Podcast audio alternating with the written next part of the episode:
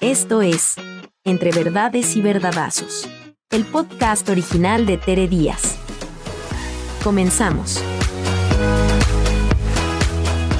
Bienvenidas, bienvenidos a un episodio más de este podcast Entre Verdades y Verdadazos. Hoy con un tema de un interés para mí mayor, porque a cómo estudiamos cosas para los hijos, pero estos temperamentos que ya no aguantan nada, pues para eso invité hoy a Vidal Smith para hablar de este tema, cómo hacer que nuestros hijos toleren la frustración y no sean tan endebles, tan vulnerables, tan blanco de desbaratarse ante pues, los desafíos básicos de la vida. Bienvenido, Vidal. Muchas gracias, Tere. Encantado de estar contigo y ojalá pueda aportar algo al respecto. Seguramente que sí, porque yo te he escuchado y hemos estado juntos en algunas cosas, pero te quiero presentar.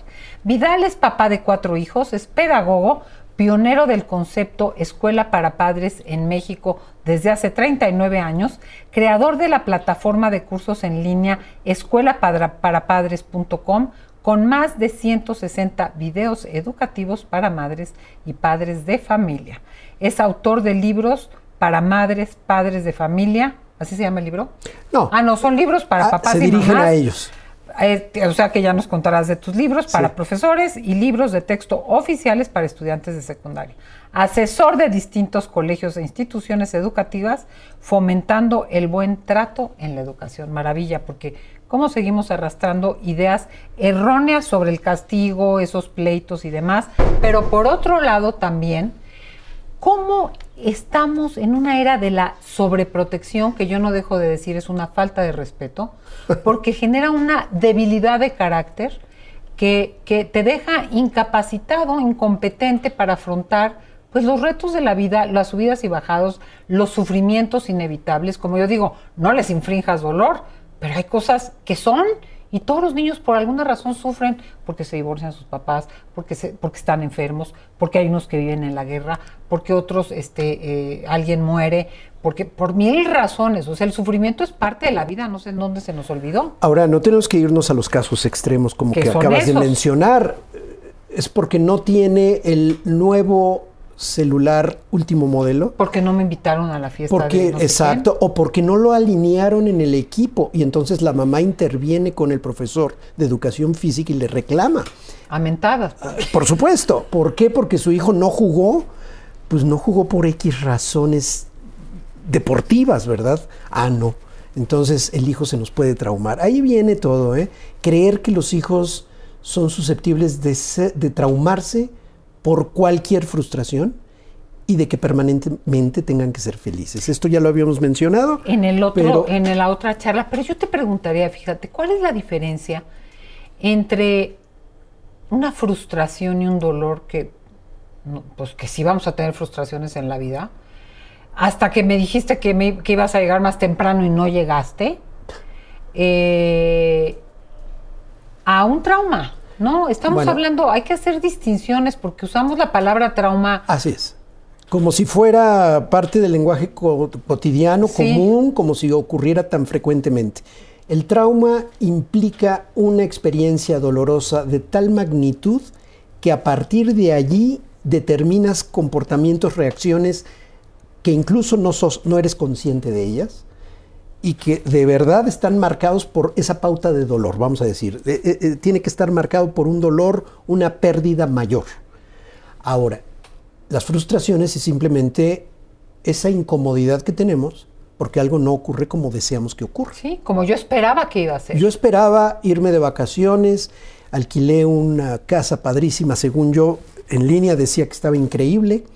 Llego con mi familia y es una porquería, apesta, no, el baño no jala, etcétera. Bueno, pues eso me va a producir frustración, me voy a enojar, etcétera, pero al final del camino no es más que eso, no va a producir un trauma. O que tu hija no vaya a la fiesta donde todo el mundo, entre comillas, a todo el mundo la dejan, eh, entre semana a un lugar sin supervisión, poca seguridad, le dices a tu hija no vas, soy la única. ya no voy a entender nada de lo que digan. Exacto, y entonces estoy, eh, no estás ayudándome a la socialización.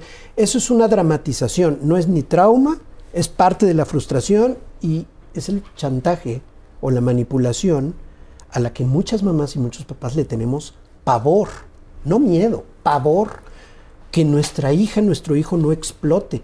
Así que el primer punto para fomentar esta capacidad de recuperación ante lo frustrante que son ciertas cosas y experiencias. poner la gratificación. Eh, eh, con respecto a los hijos, la mirada primero hay que ponerle en uno. Pone el ejemplo. Estamos en esas vacaciones frustradas con como queríamos que fueran. No resultó, nos vieron la cara, nos estafaron. Vamos a poner el caso. ¿Ya se echó a perder la vacación? ¿Ya la cancelan y se regresan? O sea, ¿qué va a pasar? Te juro que ahorita que estás comentando, me acordaba, hace poco fui a tomar un desayuno aquí cerca con, uno de mis hijos y con Peter Milo. Y llegó un abuelo con una familia joven, hijos pequeños, y algo pidieron y no había en el restaurante. El abuelo pidió llamar con no sé quién, fue a hablar, o sea, porque no había un plato que pidieron y que sí estaba escrito en el menú. O sea, yo decía, es que qué pena, ¿no? O sea, ese es el clásico de, perdón, pide otra cosa, pues ya sabes que ese es el plato que te gusta. ¿Qué caray, A mí me ha pasado que llego a un lugar porque quiero y no, hay, ¿no? Pero desde ahí, ¿no? Tú dices, los papás, ¿cómo responden? Hay, hay hijos que ven a los padres pelearse porque yo llegué, pero porque no, y yo, o sea, ¿qué es eso? Pedimos una sopa de lima en un restaurante yucateco y no hubo lágrimas en los ojos de la señora. Bueno, dices, ok, pero ya hay Frustración, hay, frustración. Está bien, vámonos a lo que sigue. Ni modo, en esta ocasión así es. La pregunta que hago es a, los adultos que educamos, ¿cómo manejamos nuestra propia frustración? Totalmente. Porque Por eso te digo, de este abuelo daba ya pena. Mira, yo veía a la hija, la mamá de los niñitos, que ya decía, papá, por favor, ya. ya. ya, ¿no? Ya. ¿Ya? Así es. Y la, esta frustración puede ser en llanto o puede ser en furia, con prepotencia. Ten cuidado porque tus hijos, tus hijas te están observando y estás modelando, lo sepas o no, lo quieras o no, sí. estás modelándolo. Esto no significa que tengas que llevar sobre tus hombros el peso de un ejemplo impecable y perfecto. O hacerte que no te importa. O que no te importó. Sí puedo decir, estoy muy enojado, dame tiempo de recuperarme, dame media hora, me voy a dar una vuelta y empiezo a elaborar posibles alternativas, soluciones, ¿qué hago? Este, nos vamos a otro lugar y ya luego me peleo legalmente con estos que me estafaron. Eh, nos quedamos aquí y estamos muy poco tiempo en, la casa y nos vamos a otro lugar, en fin. Pero que no te echen, a perder ni, el desayuno, ni las vacaciones, ni la convivencia con los hijos, por una situación incómoda. Entonces, el primer punto es ese. Un segundo punto es que muchas mamás y papás le tenemos miedo a ciertas emociones que pueden tener nuestros hijos. Que no, sabemos cómo se comen. ¿Qué hacemos? Y, si pierde el control, si me hace berrinche, hay niños que hacen un berrinche, yo digo multicolor, eh, cambian de colores y como pescados fuera del agua. Eh, eh, se revuelcan. Adelante, y, y, entonces dices que no quiero que pase eso. Entonces, antes de que suceda eso, como mi hijo no debe, eso es lo absurdo, entre comillas, no debe vivir eso, no debe tener esa experiencia negativa, o la rabia o la tristeza, o está llorando, está desconsolada. Vamos a poner una hija o un hijo cortó con el novio o la novia siendo adolescente y está desconsolada, desconsolado en el cuarto. Y dolido. Y dolido y llorando. Deja que viva la emoción. Que atraviese el proceso. Puedes estar cerca pidiendo permiso y deja de estarle diciendo frases que lo único que hacen es empeorar. Es como cuando una persona se enoja y le dices, cálmate. Pero ve todo lo que sí hay, ¿no? Eh, eh, cálmate cuando estás furiosa, va a detonar una explosión. O no te valoraron, no merece ni una de tus lágrimas y todas esas frases como de melodrama. Eh, por favor, a un lado, nada más, aquí estoy, acompañar, estoy presente, y llegará el momento que ella o él te platique un poco, hasta donde él quiera, sobre lo que vivió. Y decirle, aquí estoy, te voy a escuchar, no juzgues. Y permite que atraviese y que tenga emociones negativas porque son parte de la vida. Fíjate que te escucho, Vidal, y digo, híjole, wow. Eh, ¿Cómo uno quiere que no... O sea, ¿quieres que sean sensibles? y que tengan un manejo de las emociones, pero no quieres que sientan o quieren que, que las brinquen rapiditos. Porque la frustración tiene eh, emociones de enojo, de tristeza, a veces de rabia, ¿no? A veces de envidia, porque el otro sí lo invitaron y a mí no. O sea, se mezcla un coctelito ahí de emociones. Y yo siempre digo que las emociones no se suprimen, de ahí vienen los grandes mecanismos de defensa y demás atorones en la vida, sino que se atraviesan. O sea, no hay manera de salir de ellas si no es sumergir. Te sumerges y sales. Las tienes que atravesar. Y los padres muchas veces queremos que se brinquen el charco. Que se la brinquen, porque esa emoción eh, tiene mala, mala prensa, mala fama. E, es, malo estar triste. No. Es lo que te va a permitir recuperarte de una pérdida toca estar triste, por, ah, digo, no es la misma tristeza que no hubo el postre que quería, a que me reprobaron de año, a que no me invitaron a una fiesta. Así es. Pero de que hay un efecto emocional que da cuenta de que estoy vivo. Estoy indignado, rabioso porque algo es injusto. Bueno, eso me va a permitir elaborar opciones para que eso no me vuelva a pasar. Esa frase tan manida y tan lugar común de se aprende del fracaso. Bueno, es cierta solamente si atraviesas la emoción que te produce. Si asimilas la experiencia. Porque si no es pura superficialidad, puro, puro, puro saliva. te puedes envenenar del fracaso. Hay gente que se queda envenenada. Pero fíjate que para mí esto que narras de, de, manejar la frustración es, es, y a ver, me gustaría mucho escucharte, Vidal. Me parece que ese ejercicio de atravesar los sentimientos y manejarlos, no no sentirlos, manejarlos de una manera, eh, ahora sí que no dejando a la amígdala y al... Que toma el control. Que, eh, es un ejercicio de la voluntad también. Sí. O sea, si yo nunca lo hago, nunca voy a saber. Es como, si yo no hago sentadillas, el día que, me tenga que poner en cuclillas por algo, a ver cómo me levantan, porque eh, eh, ya no hay un fortalecimiento muscular. Creo que también se conquista, se trabaja un fortalecimiento emocional. Y neurológico. Totalmente que... Conectas, neurológicamente conectas de tal manera que aprendes a hacer frente a este tipo de situaciones. Si tú te sientes culpable y estableces límites sintiéndote culpable o no los estableces porque te sientes culpable, no vas a propiciar esta maduración neurológica en los niños. Entonces, aquí hablo de una emoción del enemigo íntimo más cercano que tenemos mamás y papás, culpa. Entonces no le pongo límites porque me siento culpable, porque el niño tiene que ser feliz siempre y porque soy mala madre o me están juzgando la suegra o mi mamá con respecto a cómo educo. Y estoy con culpa y entonces no pongo límites. Y entonces el niño o la niña se convierte en un tirano. Híjole. Exigente. Ingobernable. ¿eh? Ingobernable y otra cosa peor. Intolerable. ¿eh?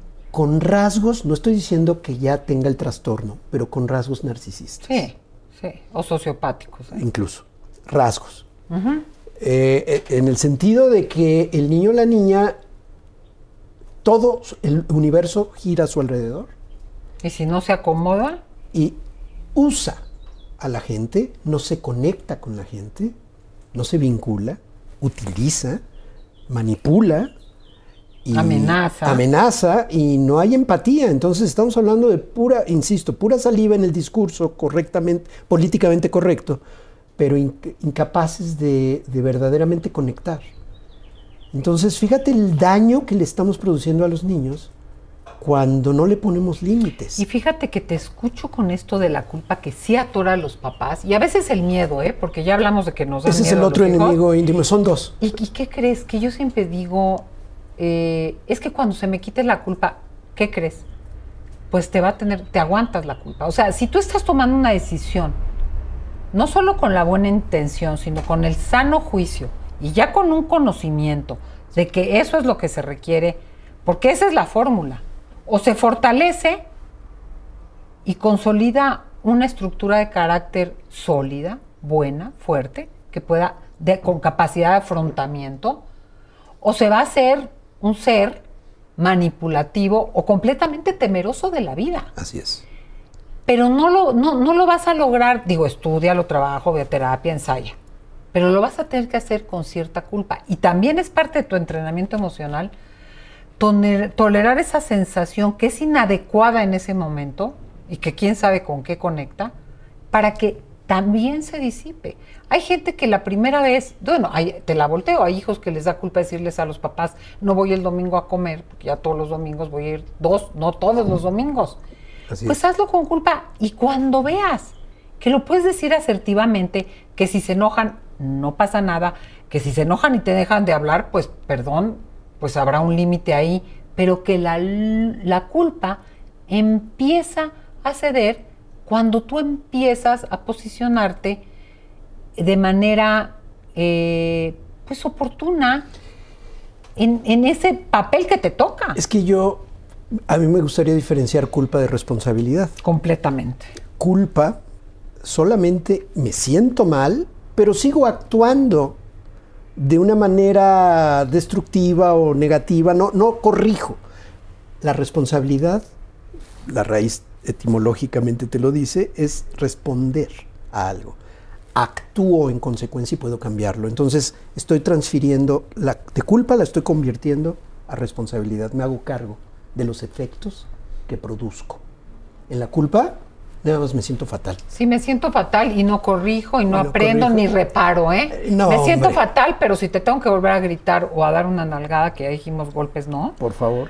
Este, no reparo, ni siquiera reparo, ni siquiera tomo conciencia de que estoy haciendo mal, ¿no? Así es. Ahora, hay otro punto al que quiero llevar esta, esta conversación para fomentar la tolerancia a la frustración y es aprender a distinguir entre deseo y necesidad. Todos tenemos deseos. Yo quiero un automóvil eléctrico que cuesta más de un millón de pesos, pero eso es un deseo. No necesito eso, ¿eh? Eh, yo puedo... Cuando los adultos no aprendemos a distinguir entre deseo y necesidad, financieramente es desastroso. Ah, no, no, no hay, no hay llenadera. Financieramente es desastroso. Ahora, si tú no le enseñas a distinguir eso a tu hijo, a tu hija, pues tener el último... No hay una gestión de los deseos. No hay. Porque los deseos son inagotables, somos seres deseantes, ya lo han dicho muchos filósofos. Así es. Entonces, sí, desde los griegos, ¿verdad? Y antes. Entonces, estamos hablando de un tema verdaderamente importante, que le digas, entiendo que desees tal cosa, pero en ocasiones los deseos te los puedo cumplir y hay otras que no. La necesidad siempre la tendrás cubierta por mí porque soy tu papá y para eso em, eh, eso es mi responsabilidad. Vemos cómo le hacemos. Y vemos cómo le hacemos. Y vas a ir a estudiar a tal lugar y vas a tener bienestar en esto y te voy a cuidar y vas a alimentarte. E, esas son necesidades fundamentales. Y veo qué hago, me paro de cabeza pero las cubro. Los deseos no, ¿eh? Entonces cuando una mamá o papá se siente culpable porque no le compró el último modelo de celular, o porque... No lo llevó al viaje. No, lo llevó al viaje a no sé qué lugar donde voy a tener que pagar a 48 meses sin intereses. Espérame. El joven, el niño también, y los niños, esto es muy importante económicamente hablando, tienen que darse cuenta de los alcances que tienen. Cuidado con, el, con la pretensión, con la apariencia. Inscribe a tu hijo, si está en una escuela privada, donde haya personas de tu nivel socioeconómico. Porque si no, eso, eso Vidal, cuidado. Es que, mira, yo he oído gente que dice, pero no es posible, todo el mundo habla, todos llegan con choferes. Digo, yo no tengo nada en contra de los choferes. Y no sé qué, y no entienden, y les da, y les da pena que yo llegue con mi coche, quién sabe qué. O sin pero coche. ¿por qué estás ahí? Es que tienen que entender de los valores. Perdón, les digo, a mí me sientas enfrente, yo que amo los chocolates, y pasteles, y galletas, y demás. ¿Me sientas todo el día a verlos? Pues ¿cómo no se me va a antojar? Así ¿Cómo no me voy a preguntar? O sea, discriminados los que no conocen Disneylandia, estamos fritos. Así es. Pero digo, ¿por qué? Ah, porque les quiero dar una buena ecuación. O sea, ¿qué, qué- qué es una buena educación? O sea, e- esto que dices me parece central en una ubicación en dónde están de veras viviéndose los valores que yo quiero transmitir. A ver, es que en lugar de hablar de valores, esas personas que cometemos ese error, No es que quiero pertenecer a la no quiero sé dónde. pertenecer y la movilidad social, el concepto de quiero que mi hijo, mi hija tenga más de lo que yo puedo darle en este momento y las relaciones que va a establecer. A ver, ten cuidado, porque pues esas personas van a de fin de semana a su casa de bail y, Exacto. y- y tu hijo, tu hija no tiene pasaporte.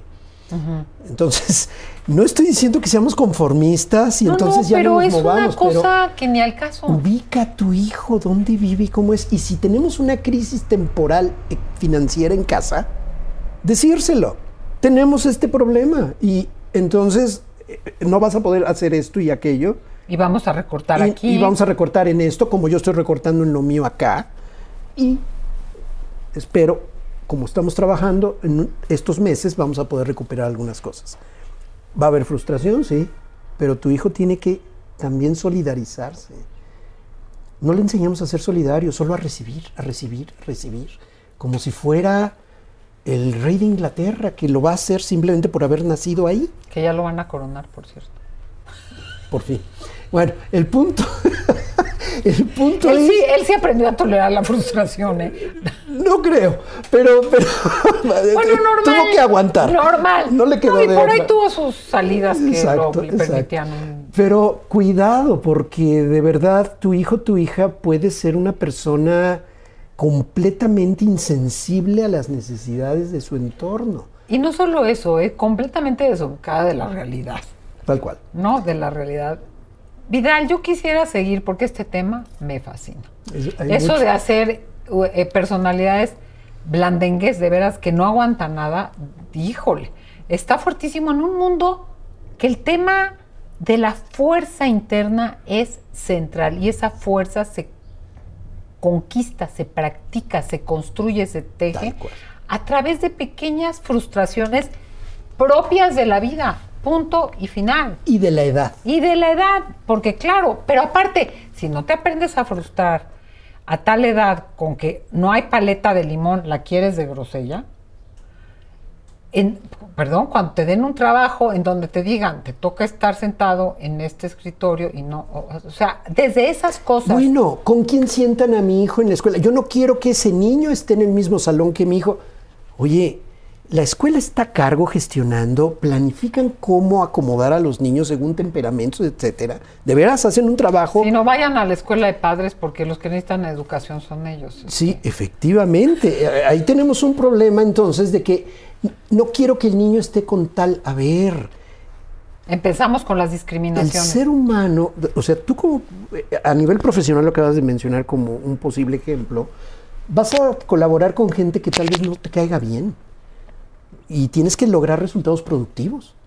Y- o con gente que no es tu compadre. No todo mundo, no todo, no todos somos monedita de oro, ni todo nos gusta, pues por eso podemos elegir donde se puede elegir y nos tenemos que adaptar donde nos tenemos que adaptar y lo que nunca tenemos que aguantar son los abusos. Pero ese es otro tema. Ese es otro tema y efectivamente aquí es donde esto podría ser un llamado también para mamás y papás que le están exigiendo a la escuela que se haga cargo de cosas que a la escuela ya no puede hacer ni le corresponden. ¿eh? Eh, desde su bienestar emocional, desde todos los aspectos de salud mental, perdóname, mamás, papás, tenemos que ser capaces de desempacar a nuestros hijos de esa caja de que dice frágil, manéjese con cuidado. Híjole, sí. Parece que los metemos en una caja que dice trátese Sí, con porque cuidado. si haces eso, luego vas a tener que tener otra caja que digas cuidado material explosivo.